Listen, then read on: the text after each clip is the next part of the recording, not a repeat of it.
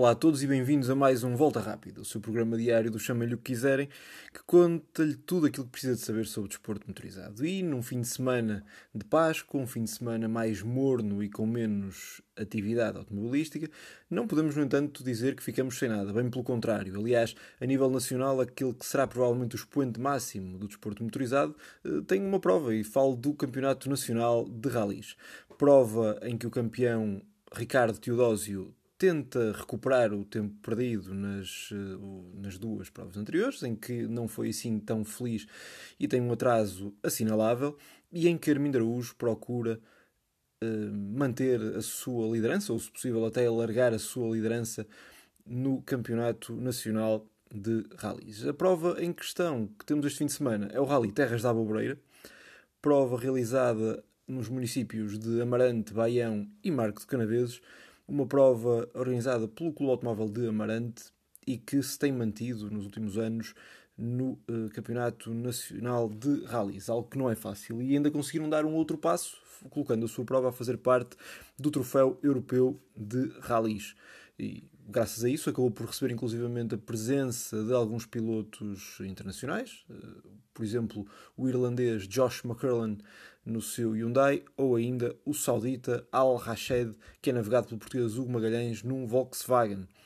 Uh, a prova até agora começou com se calhar mais conteúdo uh, fora de pista. Uma prova que se estrutura em dois dias, três troços que já foram realizados hoje, uh, sexta-feira, e que amanhã terá, terão mais uh, seis troços, três divididos três de manhã e três uh, à tarde, tendo o final do rally um local icónico, nomeadamente a, a zona de São Gonçalo, em Amarante, portanto uma zona bastante bonita e que por certo irá atrair muitos adeptos, ainda para mais quando estamos numa altura de festas e em que há muita gente que está também de férias. Mas falando daquilo que é essencial e que são os resultados da prova, a prova começou com alguma polémica, sendo esta uma prova de terra, aquilo que a fórmula que é utilizada e que ultimamente tem sido utilizada em muitíssimos ralis é a qualificação, ou seja, os pilotos vão a uma qualificação e aqueles que tiverem melhores tempos escolhem a sua ordem de saída, escolhem, escolhem quando é que saem. Normalmente, numa prova como estas, em que se percorrem as eh, classificativas do Marão, o que dá mais interesse é uh, sair mais tarde, ou seja, sendo estes troços de terra com muita pedra, uh, aproveitam que os carros da frente fazem essa limpeza por eles. Uh, o que é que aconteceu? Nessa prova de qualificação, Armindo Araújo e Bruno Magalhães, logo dois dos mais titulados pilotos portugueses e dos maiores candidatos ao título, um deles o atual líder do campeonato, conforme já foi aqui dito hoje, queimaram a partida, ou seja, arrancaram mais cedo do que era uh, previsto e do que era, aliás, admitido, tendo sido penalizados e uh, sendo os dois últimos a escolher a sua ordem de saída.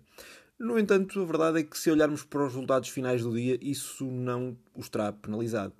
Mas uh, veremos mais adiante. Tudo porque a prova começou com um vencedor que cada vez mais é um habitué a vencer troços, mas que ainda não é considerado um dos pilotos que esteja no seu último estado de desenvolvimento. E falo de Miguel Correia, ele que no seu Skoda Fábia venceu o primeiro troço. O segundo troço foi vencido pelo irlandês McCurlin eh, no Hyundai que uh, assumia então a liderança com essa vitória no segundo troço. O terceiro troço do dia, super especial, foi vencida por Bruno Magalhães, que com essa vitória acabou por se colocar na liderança do Rally. No entanto, as distâncias são bastante curtas. Bruno Magalhães lidera, McCurlin é segundo a 8 décimos, portanto não, não, nem sequer um segundo, o que sabemos que isto nos rallies, apesar das diferenças estarem tendencialmente a serem mais curtas, é mesmo pouco ou nada. Armindo Araújo uh, é terceiro a 1.6, Miguel Correia é quarto a 4.0 e Ricardo Teodósio, o vencedor da prova do ano passado e campeão em título, é quinto a 4.9 à frente de José Pedro Fontes a 12.6. De referir ainda as experiências de Pedro Almeida, que se segue, e ainda Pedro Meireles, que está a fazer esta corrida com um Hyundai. A verdade, tal como aliás, uma ressalva o seu irmão Paulo Meireles, que também está a fazer com um carro semelhante uma estrutura com apoio semi-oficial, já que, como sabemos, eh, em termos profissionais, são concessionários da marca coreana e, como tal, acabam por fazer aquilo que faziam nos anos passados com os Skodas e com os Volkswagens, em que utilizavam estes carros de ralis das marcas que vendem para fazer publicidade aos seus trabalhos, o que de facto é algo que é interessante e que acaba por enriquecer também a própria modalidade. Com isto, termina o dia de, termina o dia de hoje. Amanhã temos mais seis troços.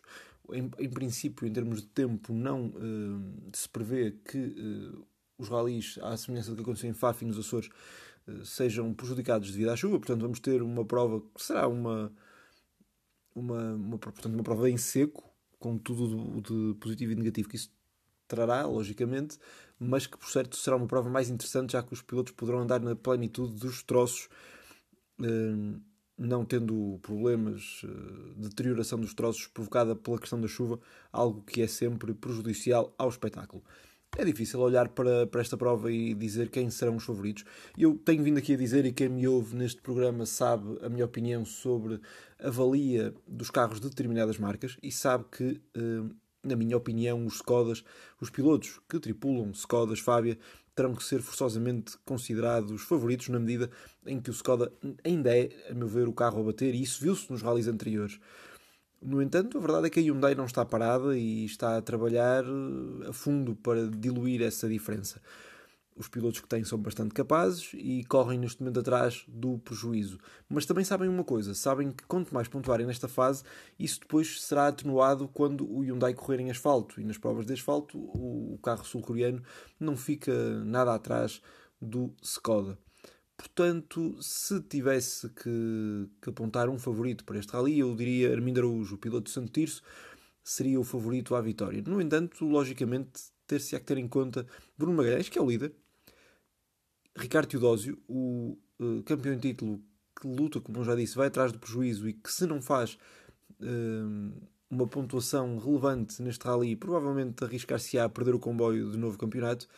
Mas referir também a presença de José Pedro Fontes. Uh, foge um bocado à lógica da tal dicotomia Skoda e Hyundai, já que o piloto corre com um Citroën. Uh, o Citroën será um tanto ou quanto uma incógnita na medida em que também, também me parece que não está ao nível do, do Skoda, não é?